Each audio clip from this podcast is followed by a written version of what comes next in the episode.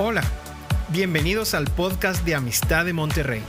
Disfruta de este mensaje y compártelo con tus familiares y amigos. Sabemos que lo que Dios te hablará será de bendición para ti y para otros.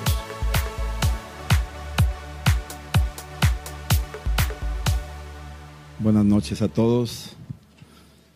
Antes de entrar al capítulo 7, que es el que nos toca hoy verlo despacito, quisiera nada más hacer una pequeña reseña del capítulo 6, donde estamos viendo algo de los siete sellos, donde ya empieza el proceso de una tribulación, por, por decir así, una tribulación que va a ir en aumento del capítulo 6 en adelante hasta el capítulo 18, 19. Y cuando hablábamos de los sellos, veníamos viendo cómo Jesús es el único digno de abrir estos sellos, cómo los abre uno por uno, y cada uno va desatando diferentes plagas y aflicciones en la tierra. Y a veces nos preguntamos por qué, por qué lo hace Dios así, que, está castigando al hombre o cuál es el plan. Y sí, efectivamente podríamos pensar que hay varios propósitos en este tipo de tratamiento que hace el Señor con estos siete sellos que se van a ir abriendo. Y es un tratamiento donde por medio de la disciplina, por medio de la corrección, aprendemos sabiduría, dice la Biblia también. Y en este proceso de estos, de estos sellos que se van abriendo, al terminar el capítulo 6, quedábamos como faltaba el 7, ¿dónde está, el, dónde está el, séptimo sello? ¿Por qué no, no, no, no, no, tocó el séptimo sello aquí? ¿Por qué nos dejó como inconcluso? ¿Y por qué de alguna forma nos, nos quedamos así como en, el aire? Y uno pensaría que en el capítulo 7 se va a tratar el séptimo sello, cuando no va a ser así, hasta el 8. Vamos a entrar al, al octavo, en el capítulo 8 Vamos a entrar ahí si tú quieres ver el capítulo 8, versículo 1. Y dice, cuando abrió el séptimo sello, así es que en el capítulo 8, pero el 7 no. En el 7 no se abre el séptimo sello todavía. Y aquí estamos viendo que en, el espacio entre el capítulo 6 y el 8 es como un, un tiempo de, yo le llamaría como un mensaje de esperanza en el capítulo 7 que nos está ayudando a entender cuál es el final de todo esto, como que nos da un anticipo y luego va a regresar. ¿Sí? Está llevándonos poco a poco en un proceso de una progresión de los siete sellos, se desatan los sellos y se desata la, ira, una, una serie de plagas. Y luego ya entramos en el capítulo 8 y empezamos a entrar con las siete trompetas. Y luego seguimos con las siete copas. Y cada vez que está abriendo estas diferentes formas de sellos a trompetas y de trompetas a copas, lo que es la tribulación, lo que es la aflicción va aumentando en intensidad, va subiendo de color. ¿sí? Sin embargo, antes de entrar ahí a lo que sigue, antes de abrir el séptimo sello, nos deja en el capítulo 7 un espacio para darnos cuenta el final de todo lo que está preparándose. Como que está diciéndonos, tranquilos, aún, yo quiero que entiendas que tengo algo más allá adelante, no te desanimes, pero tenemos que pasar por aquí, tenemos que pasar por este proceso. Si es como decir, te llevo a la cruz, pero no te quedes ahí, te voy a seguir adelante, viene la resurrección más o menos así. Entonces en el capítulo 7 estamos viendo la, entrada de, este nuevo, de esta nueva forma en que el Señor nos está hablando. En Habacuc 3.2 nos dice que, que, si quieres leerlo conmigo para que no nos quedemos con las ganas, ¿sí? si quieres ponerlo ahí, Habacuc 3, versículo 2 me, gusta mucho la forma en que lo, dice, porque nos deja una esperanza a todos. Oh Jehová, he oído tu palabra y temí. Así es que estamos oyendo Apocalipsis y ojalá tengas un poquito de temor. Oh Jehová, aviva tu obra en medio de los tiempos. Está viendo de que la, obra está moribunda y está esperando un, un despertar. En medio de los tiempos, hazla conocer. ¿Cuáles tiempos? Pues en medio de estos tiempos, ¿verdad? Los tiempos de aflicción, los tiempos de tribulación, los tiempos donde las plagas se han ido soltando. Y en la ira, aquí viene la palabra, en la ira, porque aquel gran día de la ira de Dios, así lo dice, se avecina, en la ira, acuérdate de la misericordia, acuérdate de la misericordia. Aquí Habacuc lo está, está solicitando, está clamando a Dios que así sea, que en el día de la ira se acuerde de misericordia. Así es que en el capítulo 7 entramos con dos visiones que tuvo aquí el apóstol Juan. Hay dos visiones, hay dos cosas que él ve. Eh, no dice visión, pero dice vi o miré. Cuando dice vi o miré, pues son cosas que son, son visiones que él está viendo. Versículo 1 dice aquí, después de esto vi. Entramos con, con esta primera visión. Después de esto vi a cuatro ángeles ¿Se acuerdan de los cuatro jinetes apocalípticos? Bueno, pues aquí está viendo a cuatro ángeles en pie sobre los cuatro ángulos de la tierra. Eh, algunos dirán, oye, pero la tierra es redonda. Pues sí, no te preocupes. Aquí te lo está diciendo tal vez hasta forma poética, pero está diciendo de los cuatro confines de la tierra, del norte y del sur, del este y del oeste, de los cuatro ángulos de la tierra. Sí, estos cuatro ángeles detenían los cuatro vientos de la tierra, los cuatro vientos de la tierra. Eh, es increíble la velocidad con que la tierra viaja alrededor del Sol este, y alrededor de su propio eje. Si, si, no nos diéramos cuenta, o sea, no nos damos cuenta, pero si alguien nos explicara a qué velocidad va, eh, no te quedaría ni un pelo en la cabeza a la velocidad que va. ¿sí?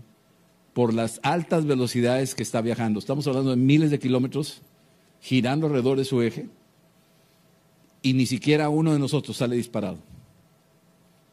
Estamos aquí agarrados al planeta por la misma, el mismo tamaño de la Tierra, la gravedad, etcétera, un diseño perfecto de Dios. Sin embargo, estos, estos ángeles tenían poder para detener los cuatro vientos de la tierra, para que no soplase. Parece ser que es un tipo de una quietud. No sé si han visto ustedes este, o han oído el, refrán que dice que antes de la, de la tormenta es la calma. Y algunos dicen que después de la tormenta viene la calma. Pero aquí es al revés, antes de la tormenta hay una calma, hay una aparente quietud, hay un sosiego, ¿sí? Y aquí yo me imagino que es como un preámbulo, un presentir que se avecina algo tremendo y está todo quieto. Hasta los animales se quedan quietecitos y no se mueven las hojas de los árboles, todo está quieto, porque se avecina algo tremendo. Y aquí le dice que, que estos, eh, que no soplase viento alguno sobre la tierra, ni sobre el mar, ni sobre ningún árbol. Imagínate el mundo sin viento. Qué, terrible atmósfera, ¿no? Para mí. Es una sensación de algo así como que hasta, hasta miedo me da, hasta temor me da, cuando hay una quietud total, que no se mueven los árboles, que no se mueve nada. ¿Sí? No hay olas, la tierra está quieta, tremendo. Versículo 2 aparece otro ángel. Y este ángel dice que subía de donde sale el sol. Este ángel aparece, es un quinto ángel, no, tiene, no está posicionado en ninguno de los cuatro rincones o cuatro ángulos de la tierra. Aparece de donde sale el sol, dice aquí, subía de donde sale el sol, viene del oriente, por decir así, la tierra del sol naciente. A lo mejor venía de Japón, no lo sé. Pero este ángel se ve que es un ángel que tiene una jerarquía diferente, tiene una posición o una autoridad particular o trae una orden de la cual cuando él la dicta los demás se someten, los otros ángeles se someten. Dice aquí que este otro ángel subía de donde sale el sol y tenía el sello del Dios vivo. Y cuando hablamos del sello del Dios vivo, Algunos piensan que lo traía él puesto, el sello, este ángel. Pero muy probablemente, ahorita lo vamos a ver, tendrá que ver algo con lo que vamos a continuación ver, que trae un sello del Dios vivo, un sello. Este sello lo veremos en Ezequiel capítulo 9. Ahorita vamos a entrar ahí, no se muevan de ahí, por favor. Pero aquí tenía el sello del Dios vivo. Y dice, y clamó a gran voz a los cuatro ángeles. A gran voz, hay un clamor de este ángel a los cuatro ángeles. Es muy probable a veces que se use indistintamente la palabra ángel con diferentes tipos de jerarquía. Veíamos en el curso de, de la guerra espiritual o la ventana de Dios, donde hay arcángeles, y luego hay ángeles, y luego hay serafines y querubines. Esos niveles. Pero de manera general se dice ángel. Si se nos apareciera un serafín diríamos un ángel. Y si se apareciera un querubín dirías un ángel porque como que lo resumimos en una sola palabra, pero dentro de esta misma palabra se puede determinar que hay ciertos niveles de jerarquía y a lo mejor no estoy diciendo que así es, pero este ángel tiene una voz de mando a los cuatro ángeles y que se les daba, se les había dado el poder, a quienes se les había dado el poder de hacer daño a la tierra y al mar.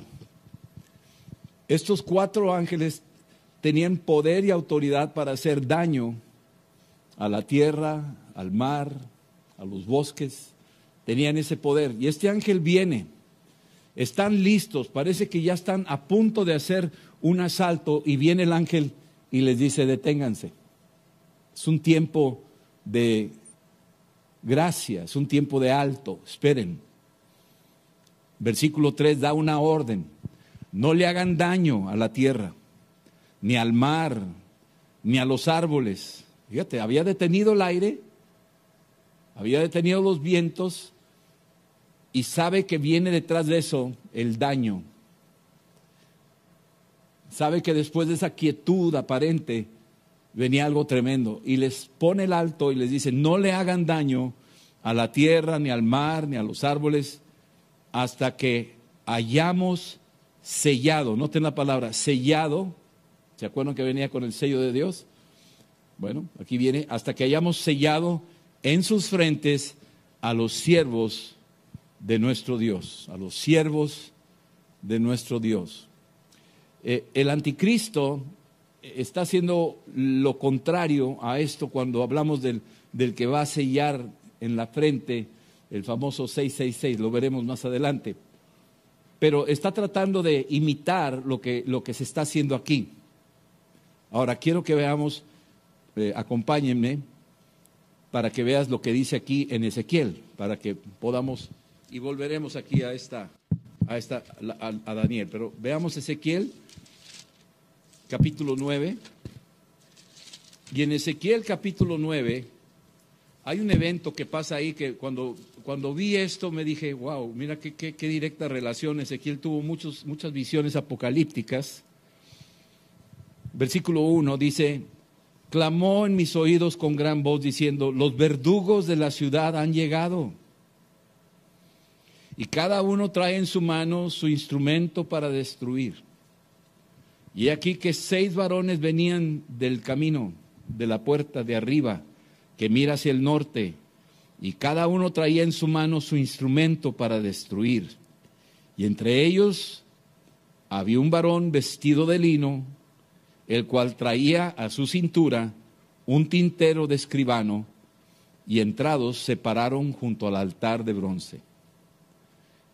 Y la gloria de Dios, del Dios de Israel, se elevó de encima del querubín sobre el cual había estado, al umbral de la casa, y llamó el Señor al varón vestido de lino que tenía en su, en su cintura el tintero de escribano, y le dijo el Señor, pasa por en medio de la ciudad, por en medio de Jerusalén, y ponles una señal en la frente a los hombres que gimen y que claman a causa de todas las abominaciones que se hacen en medio de ella. Y a los otros dijo, oyéndolo yo, pasad por la ciudad en pos de él y matad, no perdonéis y que no perdone vuestro ojo no tengáis misericordia. Matad a viejos, jóvenes y vírgenes, niños y mujeres, hasta que no quede ninguno. Pero a todo aquel sobre el cual hubiere señal, no os acercaréis y comenzaréis por mi santuario. Comenzaron pues desde los varones ancianos que estaba delante del templo, y les dijo, contaminad la casa y llenad los atrios de muertos, salid, y salieron y mataron en la ciudad. Y aconteció que cuando ellos iban matando, quedé yo solo y me postré sobre mi rostro y clamé y dije, ah, Señor Jehová, destruirás a todo el remanente de Israel, derramando tu furor sobre Jerusalén. Y me dijo, la maldad de la casa de Israel y de Judá es grande, sobremanera, pues la tierra está llena de sangre y la ciudad está llena de perversidad, porque han dicho, ha abandonado Jehová la tierra y Jehová no ve. Así pues haré yo, mi ojo no perdonará ni tendré misericordia. Haré recraer el camino de ellos sobre sus propias cabezas, y he aquí que el varón vestido de lino que tenía el tintero a su cintura respondió una palabra diciendo, he hecho conforme a todo lo que me mandaste. Esto es lo que dice Ezequiel capítulo 9. Es un sello que está poniendo a los que claman. Es un tipo de identificación, de propiedad. Y los va apartando el Señor, los va sellando, los que claman. Los que no, los que están envueltos en pecado, los que están ahí hundidos en perversidad y todo eso, a esos no los está sellando. A esos vienen los otros y los van eliminando. A esos.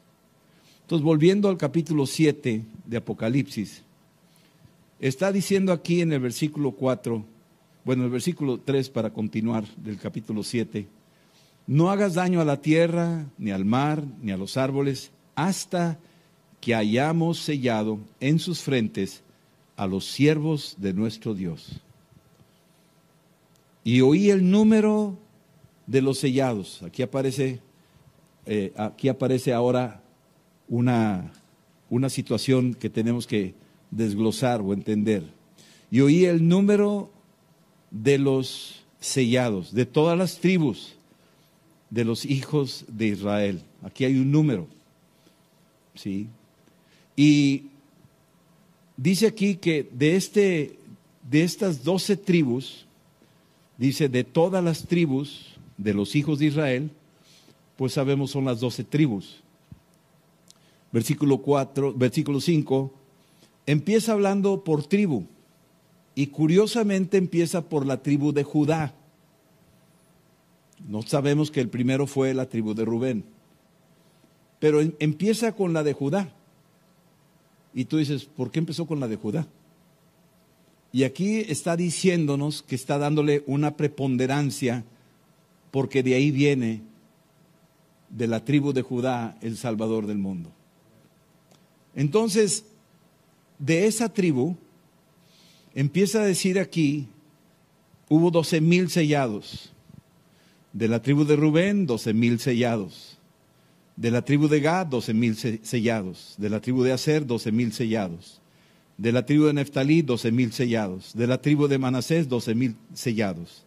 De la tribu de Simeón, doce mil sellados. De la tribu de Leví, doce mil sellados de la tribu de Isaacar, doce mil sellados. De la tribu de Zabulón, doce mil sellados. De la tribu de José, doce mil sellados. De la tribu de Benjamín, doce mil sellados. Cuando uno cuenta, son doce mil por doce, te da 144, ¿verdad? Y por ahí anda gente diciendo que ellos son de los 144. Tocando de puerta en puerta, que si tú quieres ser miembro de los 144. Y ya yo les hice números y le dije, oye, ustedes son como dos millones de seguidores o tres millones, los testigos de Jehová. yo creo que algunos se van a quedar afuera. Dijo, ah, no, sí, ya, ya, ya está claro eso. O sea, son 144 mil. Esos se van a ir con el Señor. Y los demás, los que no nos toque, aquí nos quedamos en la tierra. Le dije, ah, qué chulada. no me interesa. Dije, le cerré. O sea, pues, ¿cómo? Estás, están bateando. Hay mucha gente, entre ellos los adventistas también, que, que le tiran a los 144 mil. Pero aquí es muy claro que son doce tribus de Israel. Está hablando de judíos. Y son doce mil por tribu. Estamos entendiendo eso. Ah, otro detalle de estas tribus que estamos viendo aquí, si las, si las observamos y las tratamos de desglosar, bueno, no me voy a meter mucho en detalle, pero curiosamente eh, tenemos ahí metida la de Leví y tenemos metida ahí la de José, ¿verdad? ¿Perdón? Efraín no está, pero tampoco está Dan. Sí. A cambio de Leví y de, y de José, este, no, está Efraín y no está Dan. Y algunos han hecho ahí como un pequeño comentario de que probablemente no aparece la tribu de Dan porque de ahí va a venir el anticristo. Y yo no quiero entrar en especulaciones, ni mucho menos, ya les dije que este es el libro de las revelaciones y muchas de ellas, no sé por qué le pusieron ese nombre, porque hay revelaciones que no nos han sido concedidas para entender a qué se refiere. Entonces no nos vamos a meter en profundidades, no nos vamos a ahogar en teología que cae más bien en cosas humanas, más que en la realidad. ¿Sí? Y me, me gusta mucho que en el versículo 3 dice, hasta que hayamos sellado en sus frentes a los siervos de nuestro Dios. Me gusta que le pone siervos de nuestro Dios. Y antes de entrar a estas doce tribus, doce mil por tribu, porque en Juan 15, versículo 15, Jesús dice, ya no les llamaré siervos, sino les llamaré amigos. Porque el siervo no sabe lo que hace su Señor.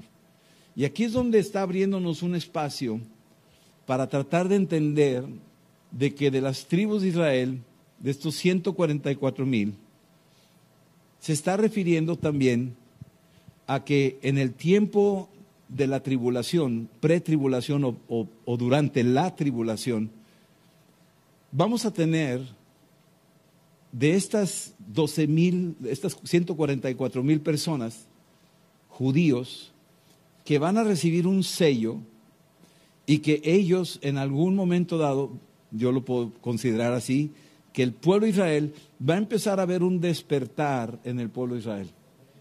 144 mil de ellos van a tener un amanecer. Y imagínate, digo, vamos, yo estoy tratando de entender algunas cosas y me van a perdonar, pero voy a usar este ejemplo. Imagínate que tenemos a Saulo de Tarso, que es un judío y que tiene un encuentro con Cristo camino a Damasco. Ese uno solo puso de cabeza ciudades enteras y continentes. Uno solo. Ahora 144 mil que no harán. 144 mil eh, judíos tipo Saulo de Tarso. ¿Qué no harán? ¿Sabes lo que van a hacer? Van a acelerar, van a, van a apurar el evangelismo. Una vez que despierten los judíos, van a ser de los más poderosos evangelistas que pudiéramos imaginar. Van a ser de los que más se van a aventar. Va, a pasar lo que le pasó a Saulo de Tarso. Uno solo, cuando tuvo la revelación, no había quien lo pudiera parar. ¿Sí me explico? Y cuando hablamos de 144 mil sellados, son personas que va a llegar un momento que, como leímos en Ezequiel capítulo 9, clamaron y decía, séllame a los que claman y lo sellaron. Sí estamos. Entonces tal vez no todo Israel, no todos, sino estos que podríamos llamar seleccionados, escogidos, llamados, personas que entendieron lo que significaba este momento crucial, clamaron y fueron sellados esos. Y yo lo conecto con Ezequiel 9, donde están ahí los sellados que bajaron a, hacer pedazos a los que estaban ahí fingiendo una vida religiosa, una vida hipócrita, este, que, se contaminaron, que empezaron a echar a perder todo desde, la, desde el templo. Le decía, vamos a empezar por mi casa. Ahí dice, desde el templo empezaremos a, a, sellar. Los que no estén clamando desde el templo, ahí vamos a empezar. Y de ahí va reparejo. Qué tremendo. Entonces los que claman, aquí los estamos viendo, son de estas doce tribus y comienza con la de Judá. Y a partir de ahí ya empieza a ver estos sellados y son como los que están cumpliendo una misión de los, de los tiempos porque lo que, lo que viene va a ser tremendo. Y aquí podríamos decir esto. Acuérdense que la iglesia, la palabra iglesia ya no aparecía a partir del capítulo 5. Se acabó, ya no se menciona iglesia. Es probable que a partir de ahí ya subió, ya vino el arrebatamiento. Y queda un espacio del, del capítulo 6 al 19, queda un espacio donde la ira de Dios se está dejando venir, pero Dios está diciendo en el capítulo 7, señores, no se me desanimen, yo traigo un plan y quiero decirles que dentro de todo lo que está pasando, de toda esta tragedia, yo estoy trabajando. No me he ido todavía, estoy en medio de ustedes y estoy mandando a mis ejércitos para que sellen a los que claman, porque van a empezar a clamar. Ahora sí, vamos a entender por qué la tribulación. Te voy a decir por qué. La tribulación va a ser necesaria para que se arrepientan los pecadores, número uno. La tribulación va a ser necesaria para que el pueblo de Israel empiece a buscar a Dios de todo corazón. Y la tribulación es necesaria para que el evangelismo, que cuando lo predicaron y no lo escucharon, empiece a hacer efectos en aquellos que lo oyeron y no lo quisieron recibir, pero siguen vivos. ¿Sí me están entendiendo eso? Va a haber muchos después del arrebatamiento que van a decir, lo que nos dijeron era verdad. Sí, así es. Y luego, pues ustedes, acuérdense que dije de los mártires en el capítulo 6, que decían, ¿hasta cuándo nos vengarás? Y yo les dije, descansen un poquito, pónganse sus ropas y aún falta un número de mártires todavía. ¿Y ese número cuál es? Ese número son los que van a estar en la gran tribulación. Son los que de alguna forma, ahora sí, el precio va a ser mucho más alto. ¿Sí estamos entendiendo eso? Entonces, esta es la, primera visión del capítulo 7 que tiene Juan, de lo que ve los cuatro ángeles que están listos, apostados, listos para, para soltar el, el asalto, y hay uno que los detiene y dice, todavía no, todavía no, déjame sellar. Déjame sellar. Yo puedo decir que eso está pasando ahorita en nuestro tiempo. Se está oyendo ahorita que eh, hay por ahí la idea de una guerra nuclear y que se siguen... Y, fíjate cómo se van calentando las cosas, eh, naciones dándole armas a uno y el otro está peleando y estoy, si, le das armas a él, pues eres mi enemigo y si tú eres mi enemigo, aquí tengo un misil nuclear y te lo voy a tirar a ti y estamos muy cerca de algo horrible. Pero ¿qué toca a la iglesia? ¿Leer las noticias nada más o clamar? ¿Sí me entiendes? Entonces nos toca clamar. Y en la medida que clamemos, Dios está poniendo ese sello en nosotros. Clama a mí y yo te responderé. Y te revelaré cosas grandes y ocultas que tú no conoces. Clama, clama. Quiere decir, levanta tu voz ahorita, que es el tiempo. Porque lo que se avecina no sabes lo que se avecina, ni te imaginas, ni tú ni yo. No nos imaginamos. ¿Sí? Entonces, hay un despertar dentro del pueblo de Israel, donde hay 144 mil que claman. 144 mil que se están dando cuenta que sí es verdad. 144 mil judíos. Eh, oí por ahí un comentario que, que decía uno, ¿sabes qué? Yo no tengo problema, creo que lo comentó ayer este Luis, no tengo problema con, el, con, con, Jesús, porque le preguntaban a, este judío, ¿tú qué opinas del Evangelio? ¿Los has leído? Sí, sí, los has leído. Bueno, ¿y tú qué opinas de Jesús? Dice, mira, con Jesús no tengo problema. Tengo problema con Pablo, porque él era judío y traicionó a los judíos y se hizo cristiano. Ese sí tengo problema con él. Así dijo. Pero yo me pregunto ese hombre cuando vea la cosa ponerse color de hormiga y cuando todo lo que oyó y lo que leyó y las cosas de Jesús y lo que él decía, muy probablemente él diga, híjole, es cierto, yo, yo era perseguidor de la iglesia, era enemigo de la iglesia y de repente me doy cuenta que me, visitó una, una, ráfaga de luz y ahora me estoy, me estoy dando cuenta que no, no era así. Ahora me doy cuenta que era verdad, Jesús es verdad y su palabra es verdad. Versículo 9, la segunda visión. Después de esto, miré, aquí dice, es la segunda, ya vimos la primera, como empezó en el versículo 1, vi. ¿Sí? Después de esto miré, y aquí una gran multitud. Ahora ve otro escenario. Primero son 144 mil judíos sellados que están clamando. Capítulo 7, versículo 9.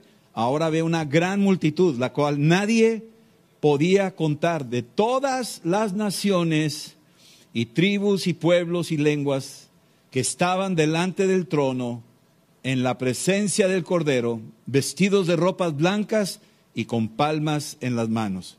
Ahora la segunda visión que él tiene, primero vio la de los sellados, ahora ve un escenario donde hay multitudes, una gran multitud de todos los pueblos, lenguas, tribus y naciones delante del trono en la presencia del Cordero y están vestidos de ropas blancas y tienen palmas en sus manos. Hay solo dos lugares donde se habla de palmas en las manos y una es cuando llega Jesús ahí a, Jerusalén y lo reciben y la otra es esta. Aquí es, es, una, es una simbología de celebración, de gozo, de júbilo, de bienvenida, de adoración. Es una forma de, hay iglesias, yo me acuerdo una iglesia metodista, donde alguien decía algo bonito y sacaba un pañuelo blanco y les hacían así. No sé si ustedes fueron alguna vez a uno de esos lugares, yo sí. Y, este, y, era la forma en que celebraban cuando había un mensaje o les tocaba la palabra. Aquí no sacan pañuelos ni de chiste. Pero bueno, este, lo que quiero que me entiendas es que sacaban palmas ahí a la hora de ver todo esto. Y era una celebración al Cordero que está sentado en el trono. Pero esta multitud que está vestida de blanco pues vamos acercándonos a entender, ¿y estos quiénes son? ahorita vas a ver cómo preguntan. Clamaban a gran voz, otra vez la palabra, clamaban a gran voz, diciendo, la salvación pertenece a nuestro Dios que está sentado en el trono y al Cordero, están exaltando, están clamando, están clamando. Entonces, nada más por entendimiento de lo que leímos en Ezequiel 9, estos también están clamando, están exaltando, están levantando el nombre de Jesús. Y todos los ángeles, ahora vamos al versículo 11, todos los ángeles estaban en pie alrededor del trono y de los ancianos y de los cuatro seres vivientes que vimos en el capítulo 4 y 5, y se postraron sobre sus rostros delante del trono y adoraron a Dios. Esto es muy importante entender que cuando está, está la presencia de nuestro Dios, mi amado, olvídate que le vas a preguntar a Noé cómo fue el diluvio o que vas a visitar a tu abuelita. O sea, ni chance vas a tener. Tú y yo vamos a estar delante del trono, postrados a sus pies, adorándolo, exaltándolo, dándole gloria. No va a haber distractores, porque Él es digno. Él es digno. Versículo 12. Y decían amén Decían amén los 24 ancianos, los cuatro seres vivientes, las multitudes, los ángeles. Estamos hablando de una, una manifestación, si hiciéramos números de cuántos habitantes del planeta ha habido desde el origen del primer hombre, desde Adán y Eva hasta nuestros días. Son millones de millones de millones. Y podríamos decir, ¿y todos se van a salvar? No, no, no, no, no, no. Ahorita vamos a, bueno, lo veremos después en los otros capítulos que no. Pero habrá esta multitud que sí se salvó, que sí se va a salvar. Ya entendamos que para este tiempo ya vino el arrebatamiento, ya vino por su, por su iglesia, ya vino por su novia, se la llevó. Si estamos entendiendo. Y tú dirás, ¿y esta no es la iglesia? Yo diría que sí. Sí tenemos, sí, sí es, eh, es tanto iglesia ahorita tú, aquí, como los que ya durmieron en Cristo y están en el cielo. ¿Sí o no? ¿Son miembros del cuerpo de Cristo los, que duermen? ¿Sí o no? Así es que somos todos miembros del cuerpo de Cristo si hemos creído en Cristo. ¿Estés vivo o estés muerto? ¿Sí estamos entendiendo eso? Bueno. Entonces, versículo 12 dice siete cosas. Dice, la bendición y la gloria y la sabiduría y la acción de gracias y la honra y el poder y la fortaleza, son siete, ¿verdad? Sean a nuestro Dios por los siglos de los siglos. Amén. Wow. Es la declaración. Versículo 13. Entonces, uno de los ancianos habló diciéndome. Así que ahí está Juan viendo esta visión, en medio de esta visión está maravillado y está metido ahí. O sea, Juan está en el cielo, aunque está aquí en la tierra, pero está en el cielo. digo, difícil entender eso. Dice que nos ha sentado en lugares celestiales. Ahorita tú estás sentado en lugares celestiales. Pero ¿cómo si estoy sentado aquí? Pues lo siento, pero la Biblia dice eso. Que nos hizo sentar en lugares celestiales. Que en el futuro, yo no lo sé, pero yo sí le creo que de alguna forma hay una conexión en el reino invisible con lo que estamos haciendo aquí en la tierra. Y habló este anciano que está, dice, hace dos preguntas. Estos que están vestidos de ropas blancas, ¿quiénes son? Es una pregunta número uno. ¿Quiénes son estos que están vestidos de ropas blancas? Es número uno. ¿De dónde han venido? Es otra pregunta, la segunda pregunta. Y esta pregunta la está haciendo para nosotros, para que tú y yo entendamos. ¿Quiénes son esos? ¿De dónde han venido? Oye, acá arriba dice que de todo pueblo, lengua, tribu, nación. Bueno, pues de ahí vienen. No, no, no, no, no, espérame. Eso es solamente aquí la geografía. Pero ¿de dónde? ¿De dónde han salido? ¿De dónde han venido? ¿De dónde vienen? ¿Sí? Esta pregunta se parece mucho a la pregunta que le hace Dios a Ezequiel en Ezequiel 37. Y le pregunta, ¿vivirán estos huesos secos? Hay unas preguntas así medias pesadas. Y como hay gente que no se las sabe, porque muchos sí se las saben. Pero aquí, versículo 14, Juan contesta de una manera muy simple, muy sencilla y muy humilde. Señor, tú lo sabes. Cuando alguien me pregunta algo, yo digo, tú lo sabes. yo no sé nada. Tú, si no lo entiendo, tú lo sabes. Ya se acabó. Señor, tú lo sabes. O sea, ¿qué está diciendo? Lo mismo que dijo Ezequiel. ¿Vivirán estos huesos secos? Y dijo, Señor, tú lo sabes. O sea, pues yo qué te puedo decir. O sea, aquí el que lo sabe eres tú. Yo no sé ni qué decirte. Nunca había visto huesos secos revestirse de carne y de tendones. Y, o sea, nunca lo había visto, nunca lo había oído. Pues tú lo sabes. Ahí, pues el que lo sabe eres tú. Yo no sé nada. ¿Sí? Y acá está preguntando, bueno, ¿y estos quiénes son y de dónde han salido? Tú lo sabes. Tú lo sabes, Señor. Y entonces Él dice, estos son los que han salido, subráyalo, de la gran tribulación. Noten que todavía no hablamos de la gran tribulación, estamos en el capítulo 7. La gran tribulación ya entramos allá por el capítulo 14, más adelantito. ¿Sí? Pero aquí está hablando de que ya salieron de la gran tribulación. ¿Y, ¿Y, eso qué quiere decir? Que les está dando un anticipo de lo que viene. Así es que no te me desanimes si oyes de las plagas y las guerras y todo este asunto. Todavía no termino. Tengo un plan. Y les está mostrando el futuro. Porque el Espíritu Santo está en el mañana también. No nomás está ahorita en el presente. Entonces, estos han salido de la gran tribulación. Tú léete el capítulo 6, versículo 17. Dice, porque el gran día de su ira ha llegado ¿Y quién podrá sostenerse en pie? Así termina el capítulo 6. Así es que aquí está diciendo, ellos ya han salido de la gran tribulación. Para nosotros, a la, forma en que estamos leyendo la Biblia, si fuéramos del 6 al 8 directamente, pues este, eh, iría la progresión de la tribulación en aumento y se haría la gran tribulación. ¿Sí estamos? Pero aquí en medio coloca esto para que tú y yo entendamos que esto es lo que Dios está viendo. Que va a usar 144 mil judíos y que va a hacer algo poderoso con ellos y que van a ser como los catalizadores para apurar el Evangelio. Y tal vez miles no van a creer o no van a oír o no van a recibir. Pero cuando venga Jesús por su iglesia y los muertos en Cristo sean levantados y luego nosotros los que aún vivimos seamos tomados al cielo, entonces los que se queden van a empezar a, a, reconsiderar. Estos son los que han salido de la gran tribulación. Quiere decir que van a estar en la gran tribulación.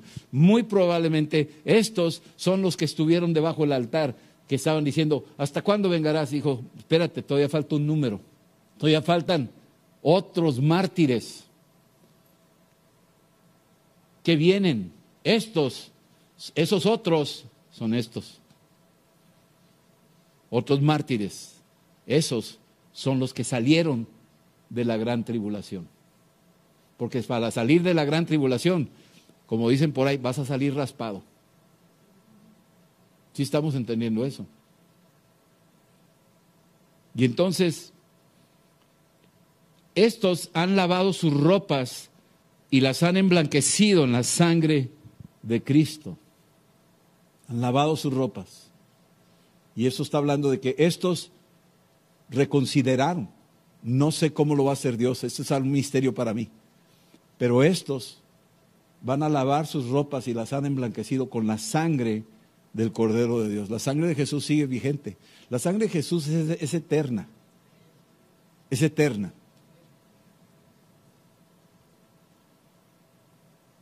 Entonces, es la sangre que para muchos sabemos que una mancha de sangre no se quita, por más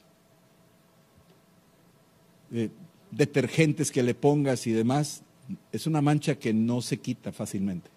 Los investigadores eh, criminalistas, la sangre, aunque le laven y todo, vienen con un hematol, se llama, se lo ponen encima y vuelve a salir la mancha. Sale la, la figura de donde se derramó sangre saben que eso permanece, eso no se quita. Las amas de casa saben eso también, cuando lavan su ropa, saben. Nosotros sabemos que es, de las manchas más difíciles de, de borrar, pues esta sangre no mancha, emblanquece. Más blanco que la nieve, más blanco que la blanca lana, así lo dice. Entonces, esto es algo tremendo, estos han emblanquecido sus ropas en la sangre del cordero. Versículo 15. Y por esto, por esto, ¿por qué? Por la sangre. Por esto. Solo por eso puedes estar cerca del trono. Acerquémonos pues al trono de la gracia para encontrar el oportuno socorro. O sea, es un trono que para acercarte es a través de la sangre, no te puedes acercar de otra manera. Es la sangre que va a hablar por ti y habla mejor que la de Abel. Es la sangre que cuando tú te acercas estás justificado. Que pagaste eh, inocentemente o, justamente, que pagaste antes de la tribulación o después de la, durante la tribulación. Pues aún durante la tribulación, si, si tú clamas, el Señor tiene en su haber esa sabiduría para sellar. Por esto están delante del trono de Dios por esto están delante del trono de Dios. No por sus obras, no porque son buenos, no, porque creyeron y se lavaron con la sangre, creyeron en la sangre. Romanos 3:25 dice eso, justificados por la fe en su sangre. Es fe. ¿Dónde consigo la sangre de Cristo? Ahorita, aquí está. Tú crees en ella y la sangre te lava de todo pecado está aquí, accesible. La fuente está ahí, ya fue derramada. Por esto están delante del trono y le sirven de día y de noche en su templo. Y el que está sentado sobre el trono extenderá su tabernáculo sobre ellos. Me encanta porque esa palabra, subrayala, me recuerda a Esther cuando se acercó al trono para encontrarse con el rey Azuero y recibir favor de parte de él. El, rey Azuero extendió su cetro ese cetro es el, tabernáculo que dice aquí. Es, es lo que extiende y la gracia para que reciba, en este caso el ejemplo de Esther, reciba el favor que ella necesitaba para protegerse ella y su, y su, y su familia y su gente. Aquí lo está diciendo. Está sentado en el trono y extenderá, esa palabra bien poderosa, su tabernáculo sobre ellos, los cubrirá es el lugar de encuentro. Versículo 16. Y una vez cubierto con él, ya no empieza a describirte el fin de los tiempos, empieza a describirte el capítulo 20 y 21. Ya no tendrán hambre ni sed. He aquí yo mando hambre a la tierra y sed Y no hambre de pan o sed de agua, sino de oír la palabra de Dios. La palabra se va a hacer realidad. La palabra va a empezar a cobrar una vida tan fuerte en nosotros. Ya no tendrán hambre ni sed. Y el sol no caerá más sobre ellos. Está hablando de eternidad. Ya no habrá noche. Será un día eterno. Y tampoco habrá calor. Yo creo que se refiere al infierno, ¿verdad? Versículo 17. Porque el Cordero que está en medio del trono, ¿dónde está el Cordero? En medio del trono. ¿Y qué está haciendo este Cordero? Está pastoreando. ¿Y a quién está pastoreando? El Señor es mi pastor y nada me faltará. Salmo 23. Él va a pastorear. Él va a pastorear a su rebaño, a su gente. Dice, y los guiará. ¿Quién, quién, quién, quién guía? Romanos 8:14. Y todos los que somos hijos de Dios somos guiados por el Espíritu Santo. Él los guiará. Él nos va a guiar a fuentes de aguas de vida. Ya cuando leas el capítulo 21 vas a entender un poco mejor que debajo del trono salen estos ríos de agua viva. Y Dios enjugará toda lágrima de los ojos de ellos. Ya no habrá más llanto ni más dolor. Wow. Ya, ya se acabó el asunto de este. Óigame bien, cuando Adán, este, cuando Adán despertó que le quitaron su costilla y le trajo Dios una mujer, se despertó de un sueño. Para algunos es un sueño fabuloso, para otros es una pesadilla. Pero, cuando Adán comió del fruto, entró en una pesadilla, la humanidad, nosotros. Esta es una pesadilla. Pero llega el día donde vamos a despertar y va a acabar todo. Y los que hemos recibido a Cristo, se acabó la pesadilla y empezó la gloria de, de una vida. Serán como aquellos que sueñan, dice. Así será. Amén. Vamos a orar. Gracias Señor por enjugar toda lágrima de los ojos de tu pueblo, Señor. Señor, te damos muchas gracias esta noche por tu palabra. Te damos gracias y gloria a tu santo nombre. Ayúdanos a mantener el paso contigo, a clamar delante de ti. Señor, que seamos hallados dignos de estar en tu presencia por la fe en Cristo que velemos, que oremos, que nos mantengamos en curso en la dirección a la cual tú estás diciendo. Señor, te decimos gracias porque tú despertarás en Israel, Señor, a esos 144 mil que evangelizarán y trastornarán naciones enteras, Padre. Y será un, sacudimiento mundial, uno de los avivamientos más espectaculares de toda la historia en el nombre de Jesús. Señor, te damos gracias por todos los miles de miles de miles que van a salir de la gran tribulación, pero Señor, preferimos que antes de que llegue la tribulación se conviertan para que estemos listos en tu venida inminente.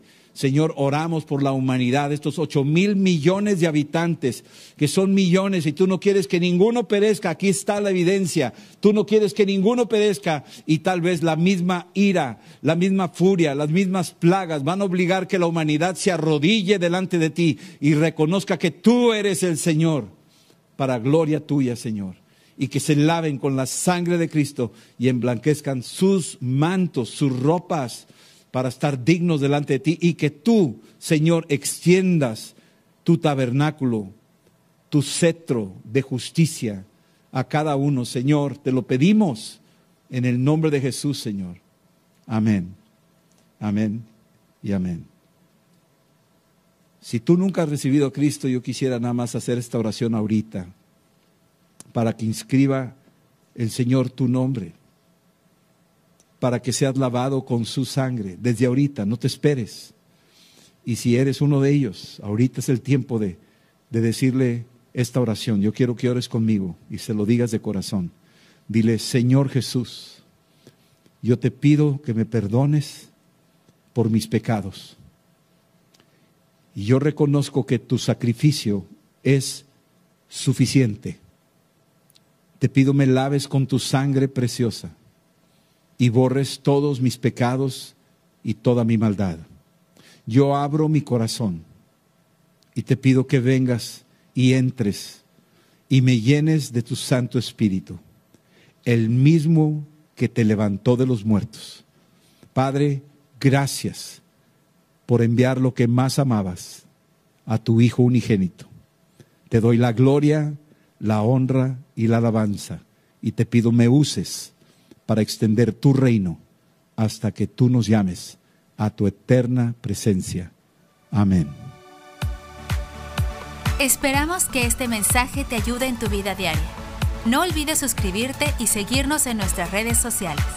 Somos familia amistad.